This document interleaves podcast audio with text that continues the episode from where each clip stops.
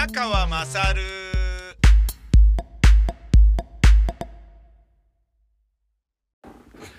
お前の母ちゃん宮川勝です。今日は、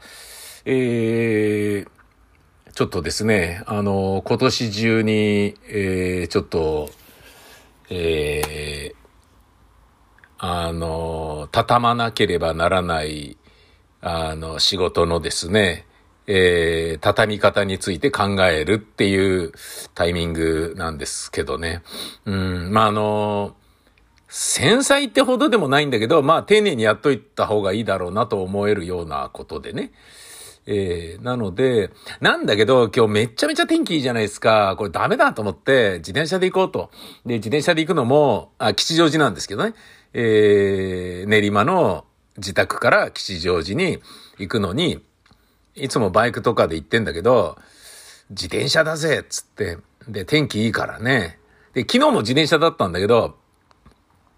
昨日はまあちょっと慌ててたからスピードも出すかもしらんなと思ったんで、サイクルヘルメットを被ってたんだけど、今日もうちょっと被らず、もう十分に風を顔で頭で受けていくぜと、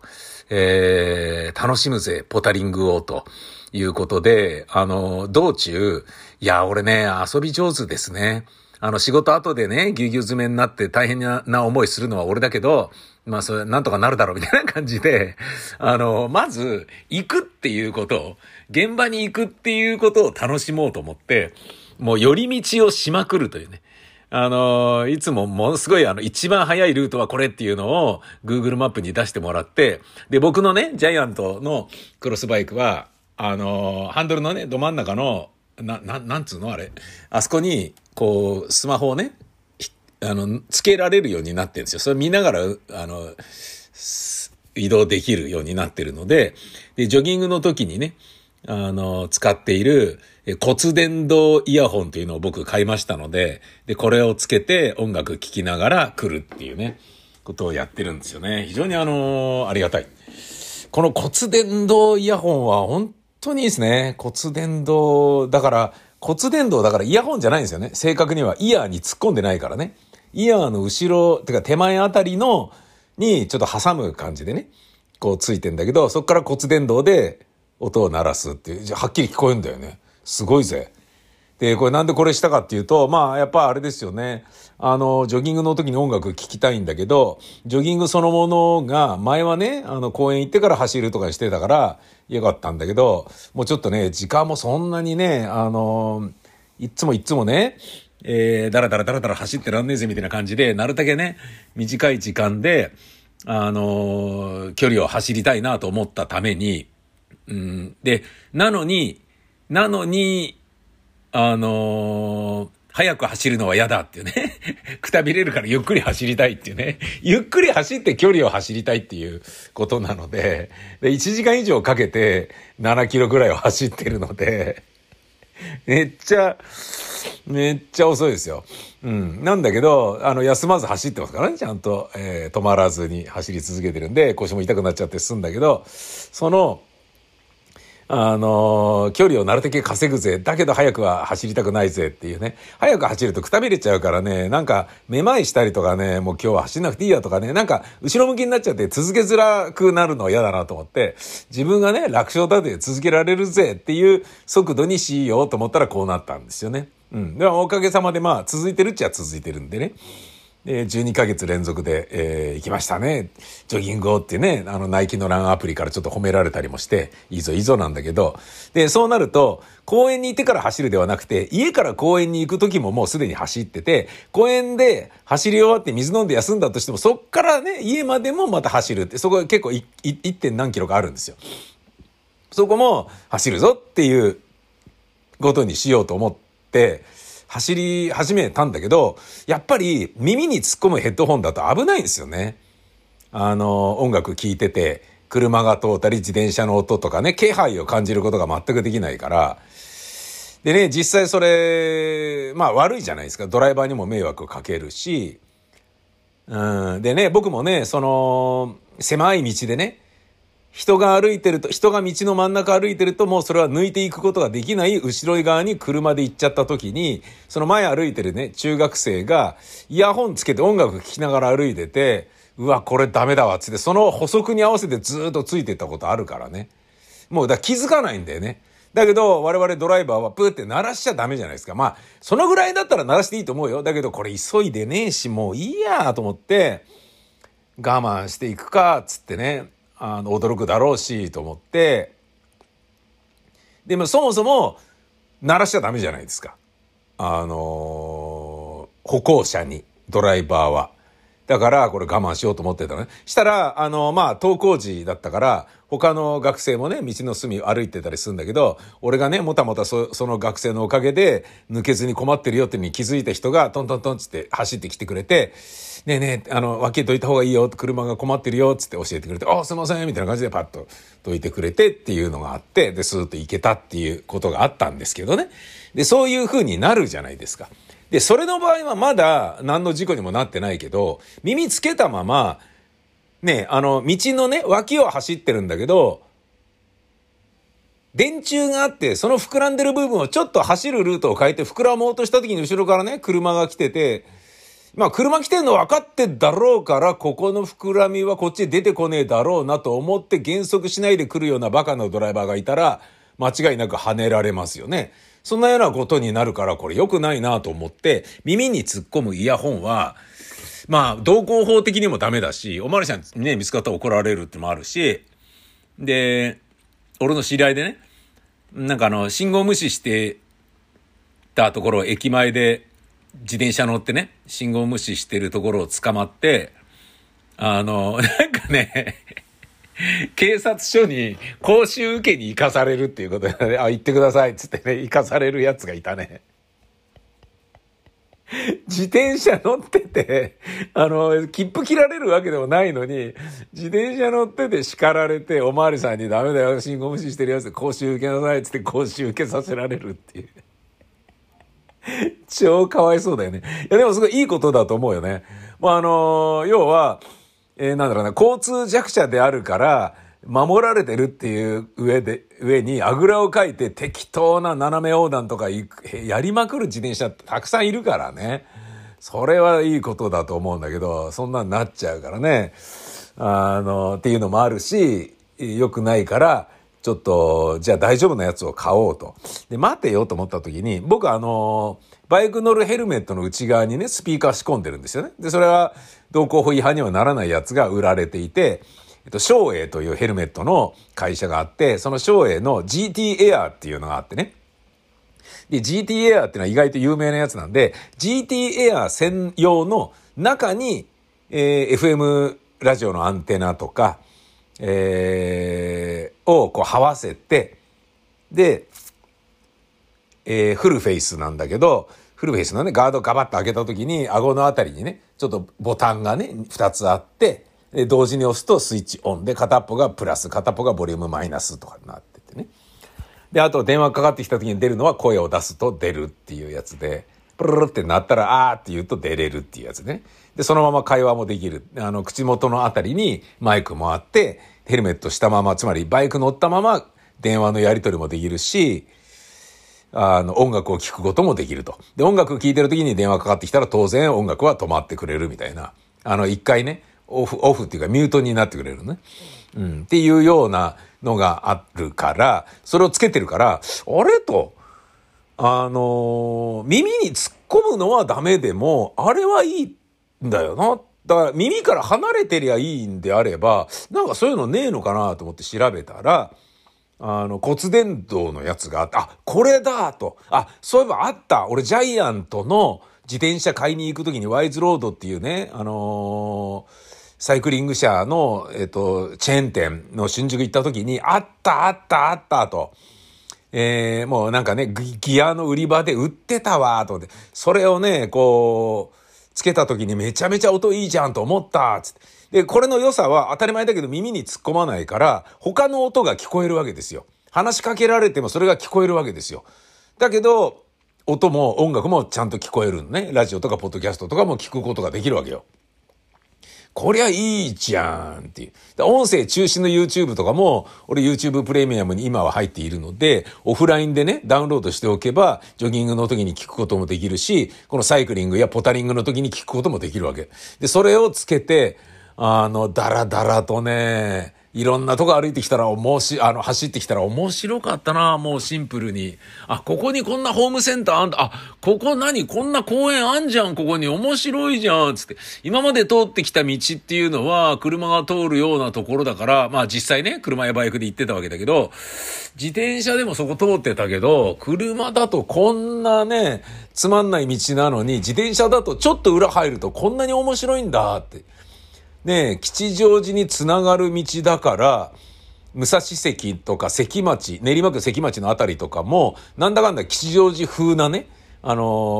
おしゃれな作りになってんじゃねえのみたいな感覚で売るんだけど、内側入ると、農地があったり、畑があったり、え、何これ？いきなりのどかいいねそっから道まっすぐお、ちょうど出たちょうど俺が行きたかったっていうか、ちょうど俺のね、あの、この吉祥寺ブースに来た嬉しいっていう、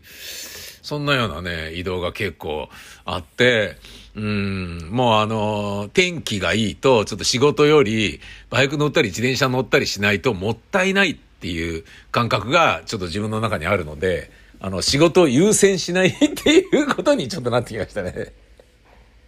やんなきゃいけない仕事いっぱいあるんだけどな、もう。ちょっと今でもドキドキしてますけどね。で、今これ録音してんのも、まだここに来て、ね、ご飯食べたりしたんだけど、ご飯はね、ちなみにね、えっ、ー、と、パンドミロールとオリジン弁当の惣菜を、えー、コーヒーで食ったって感じなのね。で、食い終わってダラッとして、まだ仕事やる気になんねえなと思って、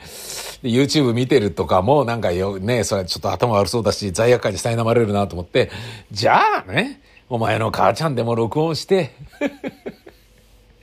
ねえ、みたいな感覚で、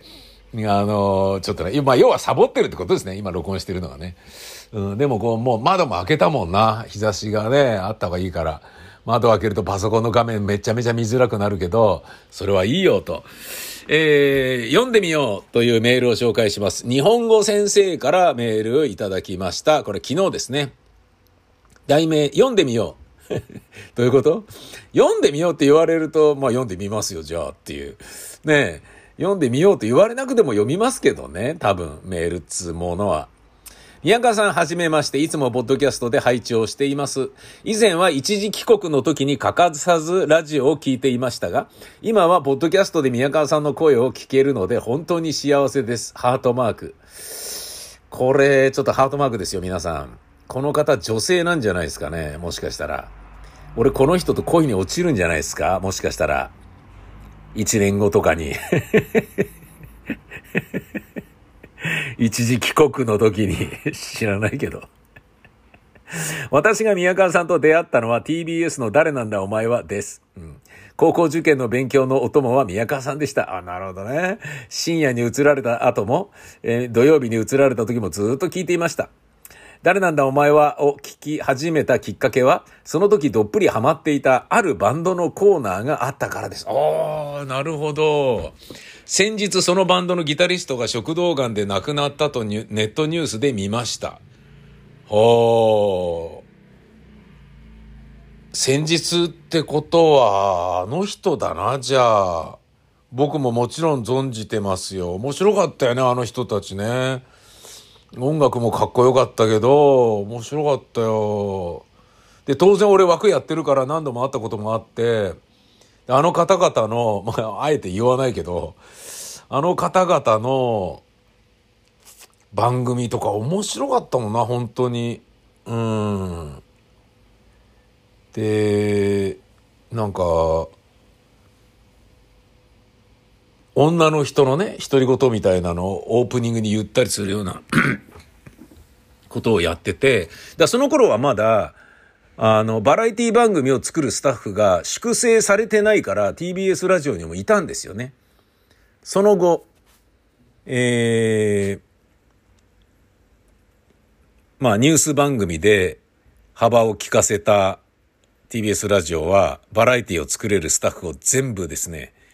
あの、ラジオから追い出すっていうですね、ことを行って粛清をしたんですよね。本当に。ええー、もうそれあの、そうなんじゃねえかなと思ってたけども、はっきり、うん、そう、追い出したからね、つって 言ってましたからね、偉い人がね。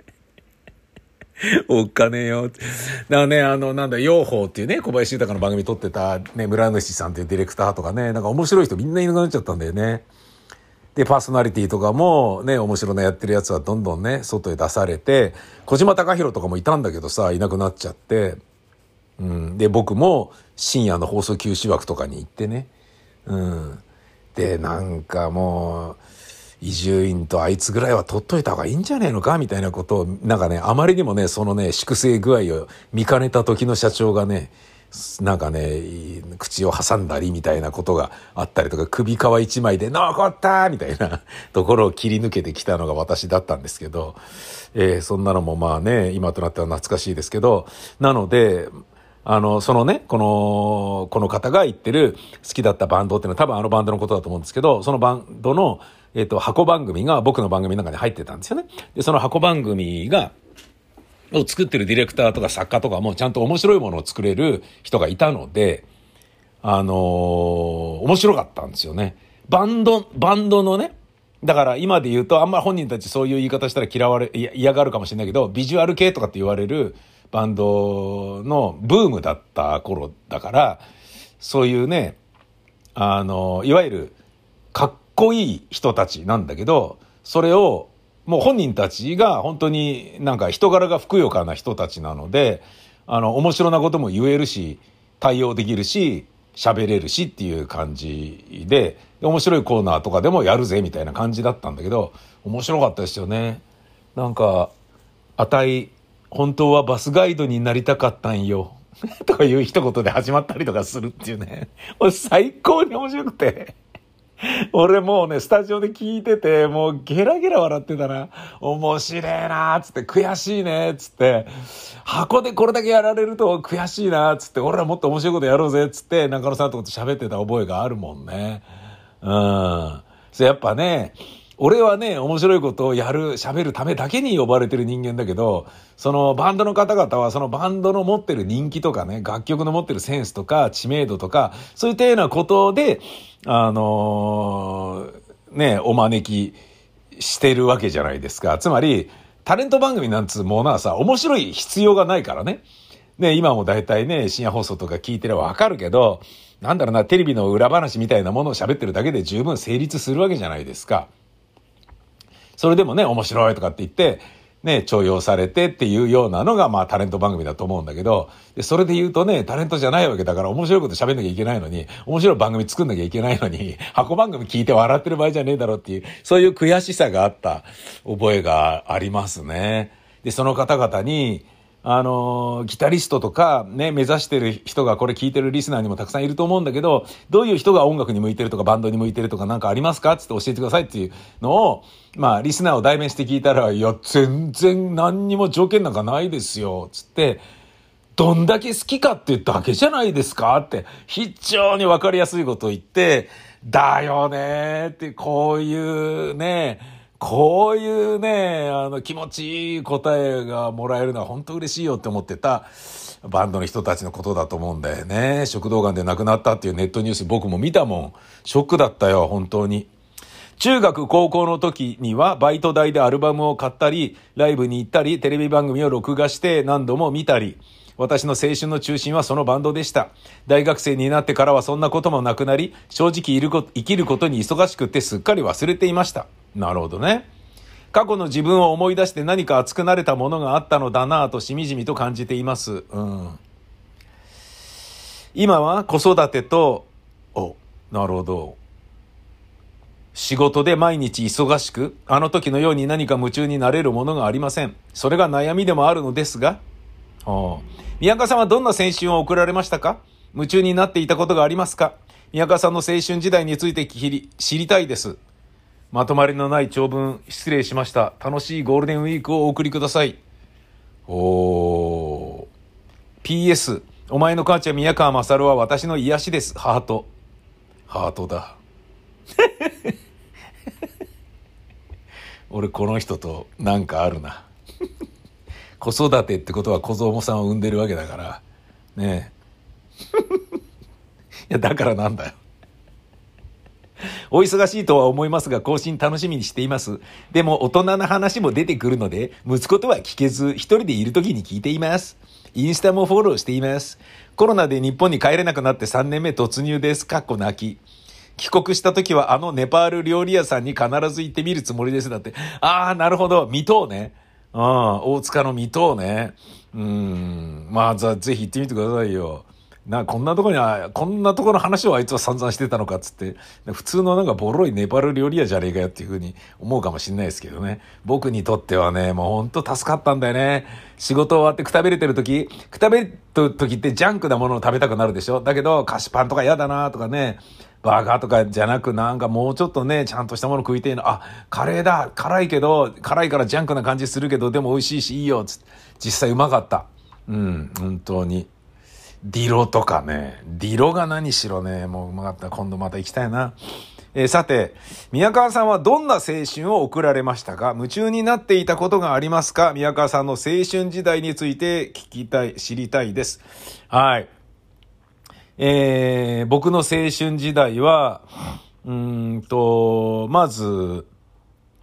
小学校2年、3年、4年とやっていた柔道というのがあって、で、それを大、高校生になったら柔道部に入りました。うん。だから演劇やってみたいというのはずっと中学校の時から思っていて、だけど演劇部はなんかね、女の入るものみたいな、男らしくないみたいなバイアスが俺の中にもあって、多分だから戦争知らない子供たちの子供たちの世代だからまだなんかね、男は男らしくあるようにとかっていう非常にくだらない、今で言うところのジェンダー問題、あの、偏りまくった偏見丸出しの価値観によって青春時代を過ごしてきたんだと思うんですよね。なので演劇部に入るのに抵抗があって入らなかったんで、運動やんなきゃダメだろで、柔道部入って、え、なんだけど、でもやっぱね、演劇やりたいな、みたいなことがね、僕がもう、ほとばしらせていたんでしょうね。宮川くん演劇部入らないかって中学の時にね、スカウトされたりしてね、演劇部の顧問から。で、人がいないからだと思うんだよね。で、中学校の時は何にもクラブ入らなかったのただ遊んでるだけ、遊んでるっていうか、まあ普通に過ごして、家帰って小説いっぱい読んでみたいな感じだったんでね。で、高校入って、やっぱやらなきゃダメだろうと。で、高校入ってやり始めた理由は、もう大学入ったら、卒業したら絶対演劇やりたいから、だとしたら高校ぐらいは演劇部入らず、やろうぐらいな感覚でいたのね。で、えー、演技、柔道部入ったんだけど、柔道部の先輩に、奥村先輩っていう先輩に、僕は演劇もやりたいんですけど、柔道部やりながら剣部で、演劇部と両方入っちゃダメですかって言ったらダメに決まってんだろうって言われて、ですよねみたいな感じで柔道だけにやってたんだよね。なんだけど、それが高校3年生の時に、えー、演技祭というね、高校の文化祭で、えっ、ー、と、荻窪の、えー、なんつうんだ、荻窪ホールなんか、あるんですよ。杉並区民ホールかな？杉並公会堂だ。杉並公会堂って2000人入る客席のね、ところがあって、そこで、まあなんか出し物をやるのと、えー、演技祭っていうのがそこで行われる。で、展示祭っていうのはなんかやるって。で、その演技祭で何やりますか？展示祭で何やりますかっていうのがあって、で、展示祭では喫茶店やりましょうみたいな感じになって、俺のクラスでね、3年5組だったんですけど、その時。で、演技祭で何やるかっつって、で、受験で忙しいじゃん。で、そんな中、えー、宮川になんかやらそうみたいな感じになって、押し付けられる形でね、あいつ面白いからみたいな感じで、あの、なんかやることになったんですよね。で、それを、あの、台本考えたり作ったり、えー、してやったんですよね。で、あの、まあ、相手が高校生ですからバカ受けなんですよね。で、2000人がドワーンつって何度も何度も笑ってくれるのとか、まあ、高校生にしてみたら楽しくてしょうがないですよね。演劇やっぱりやりたいと思って、で、そっから、え、ー、と、麻雀とかやってね、麻雀と柔道とに明け暮れていた、で、タバコとかも吸ってたんだけど、クソガキだったんだけど、演劇やりたいなと思って、やっぱり演劇やりたいですって大学行かずに、あの、劇団の養成所に通いたいですっていう話をして、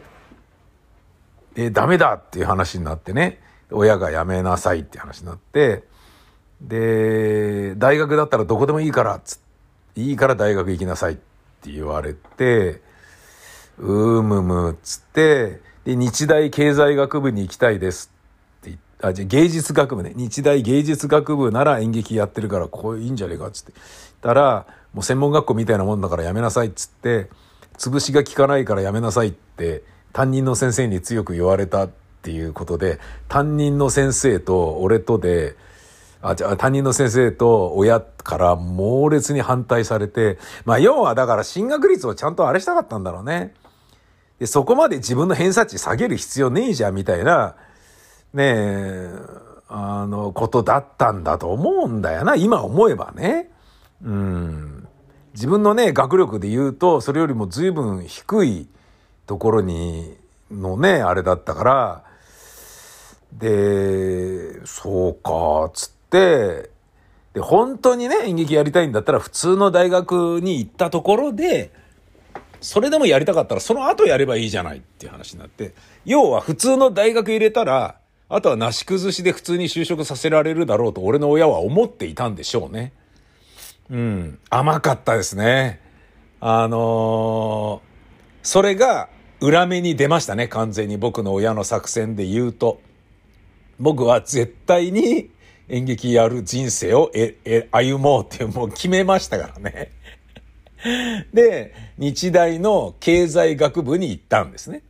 で、日大芸術学部がある同じ日大だから、演劇サークルも盛んなはずだって思ったんだけど、今みたいにインターネットでいろんなことがわかるような状態じゃないから、赤本が、赤本買わなきゃその大学のことがわからないし、赤本に書いてあることぐらいしかその大あの大学のことがわからないような状態だから、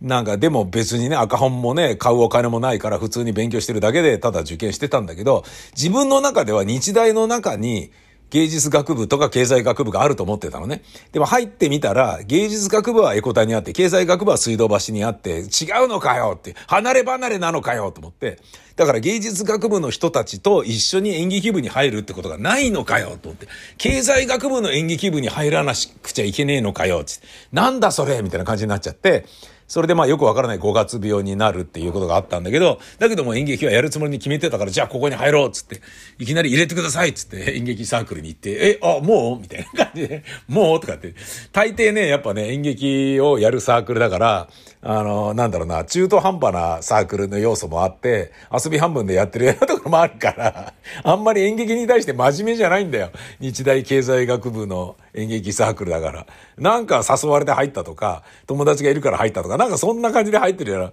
でね、なんかテニスやるよりはみたいな感じだったり、要は何かには入っといた方がいいかなみたいな感じで入ってる人とかいるから、俺はすごい不満で、なんだ全然ガチ度が低いぞこいつらみたいな感じになって、真面目にやろうよみたいな感じになって、で、なんか北村壮の補給歌とかなんかそういうね、既存のね、あの劇作家の作品とかやろうとしてるから、いや、そういうオリジナルやろうよみたいな感じになって、先輩書いてくださいよみたいな感じになって、もううっせえ、おめえ書けよみたいな感じになって、俺書いて、で、自分の書いたやつを18、19で演出して、俺に演出やらせてくださいみたいな感じになって、演出して、っていう、その大学時代、まあ青春はだからもう本当演劇しかやってないですよ。うん。で、大学演劇フェスティバルっていうのに、えー、応募してね、で、入選して、で、そこで、その決勝戦に日大芸術学部の劇団も2つ3つ出て、エントリーしてたんだけど、決勝に残れなかったんですよね。で、俺は決勝に残ったんですよね、経済学部のサークルで。で、経済学部のサークルが決勝に残ってるのに、日大芸術学部の劇団が残ってないんですよ。で、なんだそれって話で、芸術学部本当に行かなくたっていいんじゃんみたいな。何なんだよみたいな。学んでる奴らクソだなみたいな。なんか、だから学んでるから安心してるっていうのがあるんだろうね。あと逆に俺は経済学部だから演劇のことをまるで学んでないからっていうことで、やっぱすごい勉強したものね。発声練習だとか、あの演劇理論とかね、スタニスラフスキーシステムをね、読み漁ったりとかね、なんかメソード演技を読んだりとかね、役の上から被せるようにとか、内側から入るようにとか、いろんなアプローチがあったりするわけですよ。で、同時に日本の演劇史もね、もちろん、歌舞伎から能があって、そこから進撃に行って、ね、アングラあって、小劇場があっていうような流れとかね。で、ちょうどね、その頃に、あの、伊藤蘭がね、キャンディーズ辞めて、野田秀樹の夢の遊民者に入るとか、鴻上庄司のね、第三部隊がね、かっこいい劇団としてブワッと出てきてとか、ね、その頃ですから、もう、あの、めちゃめちゃ面白かった頃ですよね。あ面白かったっていうか、まあ、俺にとっちゃの話なんだけど、でね、塚公平がまだ圧倒的に生きてね、えー、江本明と加藤健一の蒲田行進曲とかをやってる頃ですから、まあ、三浦洋一はもう死んだ後でしたけど、風間森夫の銀ちゃんとかはまだ見れてたし、っていう面白い、あの、なんだろうな、第三エロチカで深浦かな子さんも死んじゃいましたけどね。第三エロチカの深浦かな子とか、渡辺恵里さんが劇団三十丸で大活躍とか、青い鳥っていうね、女性だけの劇団が面白かったりとか、なんかね、あの、そういう頃ですよ。うん。で、下北沢で大人計画が旗揚げして、えー、下北沢の駅前の、あの、王将にね、温水洋一さんがバイトしててね、で、銭湯で会ってね、あの、こん鍋屋っていうね、渡辺正行さんの劇団の七曜日のね、鍋屋の近藤義正さんとか、ね、デビッド伊藤さんとか、加藤健壮さんとか、輸民者の上杉正蔵さんとかね、えー、ぬくちゃんとかと、その、銭湯で会って、で、みんなでね、裸でね、演劇の今やってる公演のチラシをね、渡し合うみたいなね、ことがあったりなんかしてね。で、そこで知り合った近藤さんから、あそういえば宮川ちゃんのことを大好きな人がいてさ、つってうちの劇団に、つって七曜日のね、えー、アイドルグループだった桜組っていうのがいて、で、その桜組の一人がビタミンの芝居が大好きで、僕のことをすっごい好きで、で、今度紹介するよみたいになって紹介してもらって、で、えー、芝居見に来てくれて、で、そこで、で、僕のことすごい好きって言ってくれてた人じゃない人が、えっ、と、橋本由香さんで、その後ビタミンに出てもらえるようなことになり、みたいなね、ことがあったんだけど、そういう、なんかもう演劇しかやってなかった青春ですね。うん。で、もうまあだって演劇やったら食えないんだから結婚とかそういうのどうすんだって言ったら、いやもう結婚もしないし子供も作らないから、俺演劇やるだけでいいからとかっていうことを親に言ってたんだよね。うん。で、そこでね、今の結婚した奥さんと仲良くなっちゃって、で、まあ圧倒的にね、アシストしてもらってたんで、紐みたいな感じだったんで、僕の奥さんの。あの、すっごい助かったし、申し訳ないって気持ちがあって、もう落とし前をつけるような感じでね、当然結婚もしましたよね。うん。なんか、売れちゃった俳優さんはね、走行の妻をね、ドブに捨ててね、えー、その都度その都度自分のね、その時のステータスに合っているタレントとか女優とかね、モデルさんとかと付き合って結婚したりとか、そんなような流れなんだろうけれど、俺は、ね、そんなようなね、ことは、もうする気もさらさらないしね、あのまあこの、まあこの人と結婚するしかないんだろうなぐらいな感覚でいた状態で、で、そのまま流れで結婚したような、えー、のもその頃だったかな、20代だったから、うん。アパートでね、暮らして、で、まあ、あのー、楽しかったですけどね、アルバイトしながら演劇やってって。じゃあ、辛いでしょうとか大変だねとかって言われるけど、やってる側は大変とも辛いとも思ってないんで、楽しいだけだったよね。で、一番自分で自己嫌悪になるのは、その時ちょうど、スーパーファミコンじゃねえや、ファミリーコンピューターっていうのが世の中に出てきた時で、で、これちょっと常識的にやっとかないとまずいんじゃねって思って、ファミコン買ったんですよね。マリオとか、グラディウスとかね。4, 4本のあの、ゲームと、ロムカセットのゲームと抱き合わせでいくらっていうやつを、あんじゃん買おうよとかって言って、買って、で、めっちゃ面白くって、で、その時ね、下北沢のオレンジ卸売商のバイトで一緒になった河合のカルベさんをね、部屋に招いて一緒に戦ったりとかしてて、で、その時にゲームが面白くてゲームやりすぎちゃって、で、女房、まあその時は女房じゃないけど、同棲していた今の奥さんは、働きに出てて、で、自分はね、バイトして、えー、帰ってきて、で、芝居の稽古になるとバイトがちょっと休まなきゃいけなくなったりするから、で、そうなると、台本書くしとかね。あとその仕事がね、ポツポツと CM の仕事とか、なんか入ってくると、これバイトしねえ方がいいんじゃねえかみたいな感じになってきて、バイトを休む機会が増えてくるから、オーディションだとかなんだとかね。で、バイト、まあちょっととりあえず次のバイト決まるまで、まあいっかみたいな感じになってて、で、まあ芝居もやってるし、芝居これ終わってからもう一回次のバイト探すかみたいな感じで、だからまあ本当に紐みたいな感じになっちゃってる時に、で、それでも演劇をね、一生懸命やってりゃいいんだけど、ファミコンの面白さに、何これ超面白いんだけどとかって言ってやってた時が、一番ちょっと罪悪感だったかな。うん、一番というか猛烈罪悪感だって何やってんだ俺はっていう感じはあった。うん、だけど、まあそれもね、短い時間だったし、うん、で、そっから、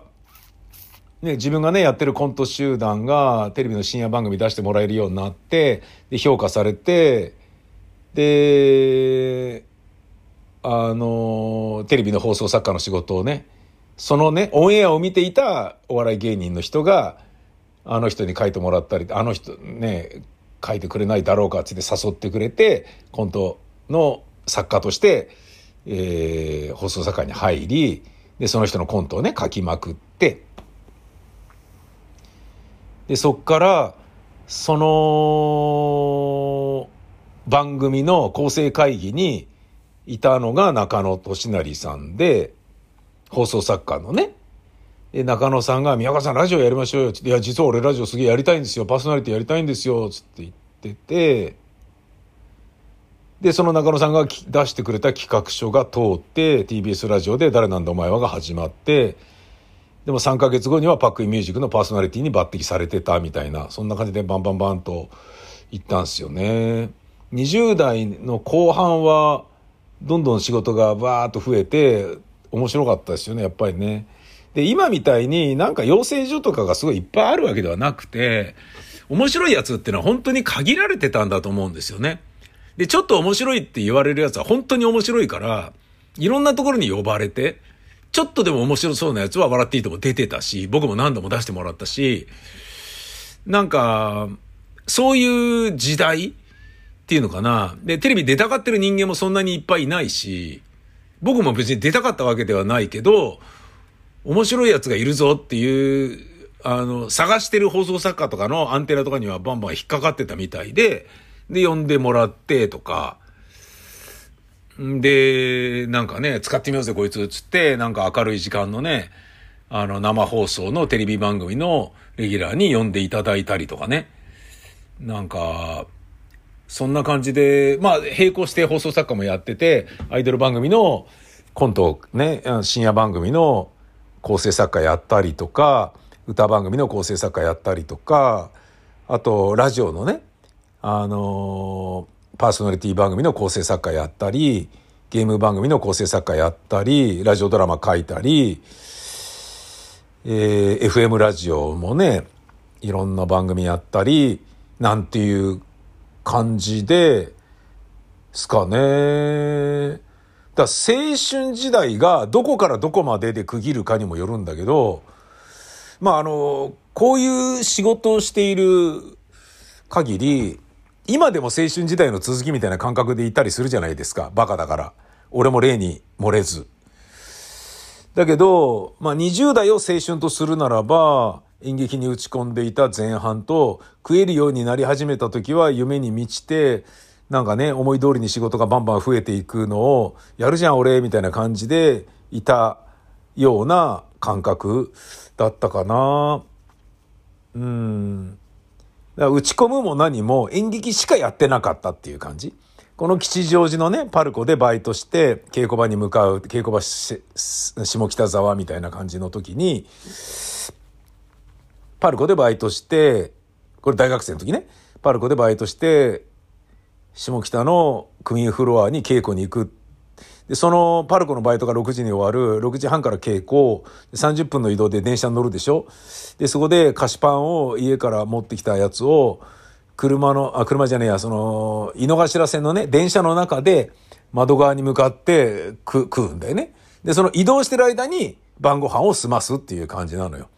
で、それも、今思えばそんな感じだったなって思うけど、その時はそれ辛いとも何とも思ってないんだよね。うん。で、だってその後稽古できるからさ。うん。で、稽古って見てるだけで夢中になれるし楽しいし、で、自分が演出だとしたらもうあっという間にヘトヘトんで10時になるしね。で、10時の後にダメ出しして、そこからみんなで飲みに行って小道具どうするとかいう打ち合わせしたりして、でね、夜中終電間際ね、帰って、で、飲む時もあれば飲まない時もあり、帰って、そこからセリフを覚えたり、投資稽古でね、自分が出演してるから、投資稽古のビデオを8ミリ、8ミリビデオっていうので撮って、DV カムっていうのかな？で、それを家でね、再生して、稽古見て、ダメ出し書いて、で、2時ぐらいだよね、寝る。で、7時に起きてアルバイト行って、もしくは大学行って授業を受けてとか、なんかね、そんな感じだったですかね。演劇ばっかりしていたっていうのが青春の思い出。まあ、これで返答になってるんですかね。振り返ってみたけど、本当にあの、なんだろうな、あん、まだ充実してるっちゃ充実してるけど、なんかチャラついてはいないんですよね、意外と。で、チャラつき始めたのは、だから30になってからですよね。いや、待てよと。なんか、30過ぎてくるといろんな人間と仕事で一緒になるでしょ？で、電通マンとか、博報堂のね、代理店の営業マンとかさ、遊びまくってるわけですよ。合コンで女やりまくってたりするような連中がいっぱいいるわけですよ。で、なんかね、ホイチョイプロダクションの人と仕事すれば、おしゃれなね、レストランとかをいっぱい知ってるわけじゃないですか。でそんなの大嫌いだから、そういう出会いが。そういう人たちと、すれ違うことさえ俺の人生にないだろうと思ってたのがすれ違うことになっちゃったところが一緒に仕事してたりするから、なんだそれみたいな感じなところもあったんだけど、でもそういうのを見るにつけ、なんか俺もしかして割り食ってないみたいな。俺もっとね、女の人とお茶したり、ね、レストラン行ったりとかしたかったたといえばしたかったか？みたいな。したかったってことにしてそれを今から貪ってみるっていうのはどうだろうっつって、ね、なんとかできないだろうか？みたいなことを一生懸命ラジオで言ったりとかしてたんだけど、全然叶わず、俺の未だにね、俺の夢は、あの、レストランでご飯を食べて、えー、でね、そこでね、ホテルの鍵を出して、ホテル取ってあるんだけど、どう？つって、女の人とご飯食べてる。レストランのテーブルでホテルの鍵を出すっていうやつ。それをね、それを俺やってみたいっていうのはもう何度となく言ってますね。松木両国でももう何度となく言ってますね。えー、そのもう未だに夢。じゃあ夢。うん。だから今割と、なんか失われた精神を取り戻すっていうことで言うと、ワーカホリックのね、企業戦士と言われた、あの、昭和のおっさんたちと同じような感じだと思いますよ。リターンライダーとしてバイク乗る、ね、ずっと旅行に行けなかった旅行に行く、ね、ずっと作ろうと思ってたプラモデルをいっぱいね、まとめて作り始めるとかっていうのが大体ね、50代後半から60代にかけての話でしょねそういうようなことを僕もね、これからやっていきたいなって改めて思いますよね。だから、なんだろうな、青春に関しての忘れ物がたくさんある方が老後は幸せなんじゃないのっていう見方に今は切り替えてるけど、うん。当時はそれをね、不満と思うことなく演劇だけ一生懸命やっていたような、そんな感じでしたね。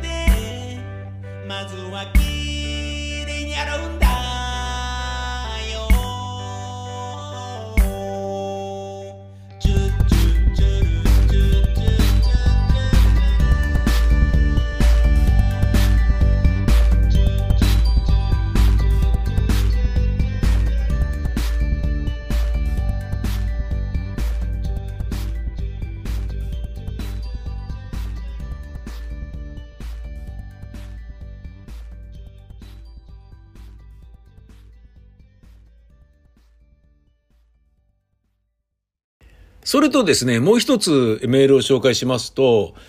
えー、宮川さんの音声ブログが聞けなくなっています。おはようございます。宮川さんの音声ブログが聞けなくなっています。2、3日前から Apple Podcast 内のお前の母ちゃん宮川勝が再生ボタンを押してもプレイバックエラーと表示され聞けなくなっています。内政ボーイズ松木両国旧お前の母ちゃん宮川勝音、えっ、ー、と、音読セミの宮川勝 MT、宮川勝 MT のシーズン2は再生されます。ということなんですよ。一姫二太郎パパ55歳。これ調べたんですけど、僕いろんなパソコンやスマホとかでね、やってみたんですけど、じゃあ聞けるんですよね、ちゃんと。なので、ちょっとわかんないんですよね。っていうようなことを、どうやって伝えようかとも思ったんですけど、この人に返事直接書くのは、ねえ、あの、まあまあ別に書いてもいいんだろうけど、えー、ブログで書いてもしょうがないしなと思ったんだけど、でもここで言っても、この人聞けないわけだから、あのー、意味がないよね。もしこの人がこれを聞けたら、聞けるようになったっていうことなんでしょうね、きっとね。調べたんだけど、いや、何の問題もないんですよね。うん、何の問題もないから、多分この方のスマホか何かの原因なんすかね？もしくは、なんだろうな、プレイバックエラー？プレイバックエラーってなんだろうな？別のアプリで聞いてみたらいかがですか？とか、だだから聞いてないっていうのだから、聞こえてないんだからわかんないんだっつ。アドバイスしたってしょうがないんだって話ですよね。なんか頭悪いことやってるな、俺。えー、失礼しました。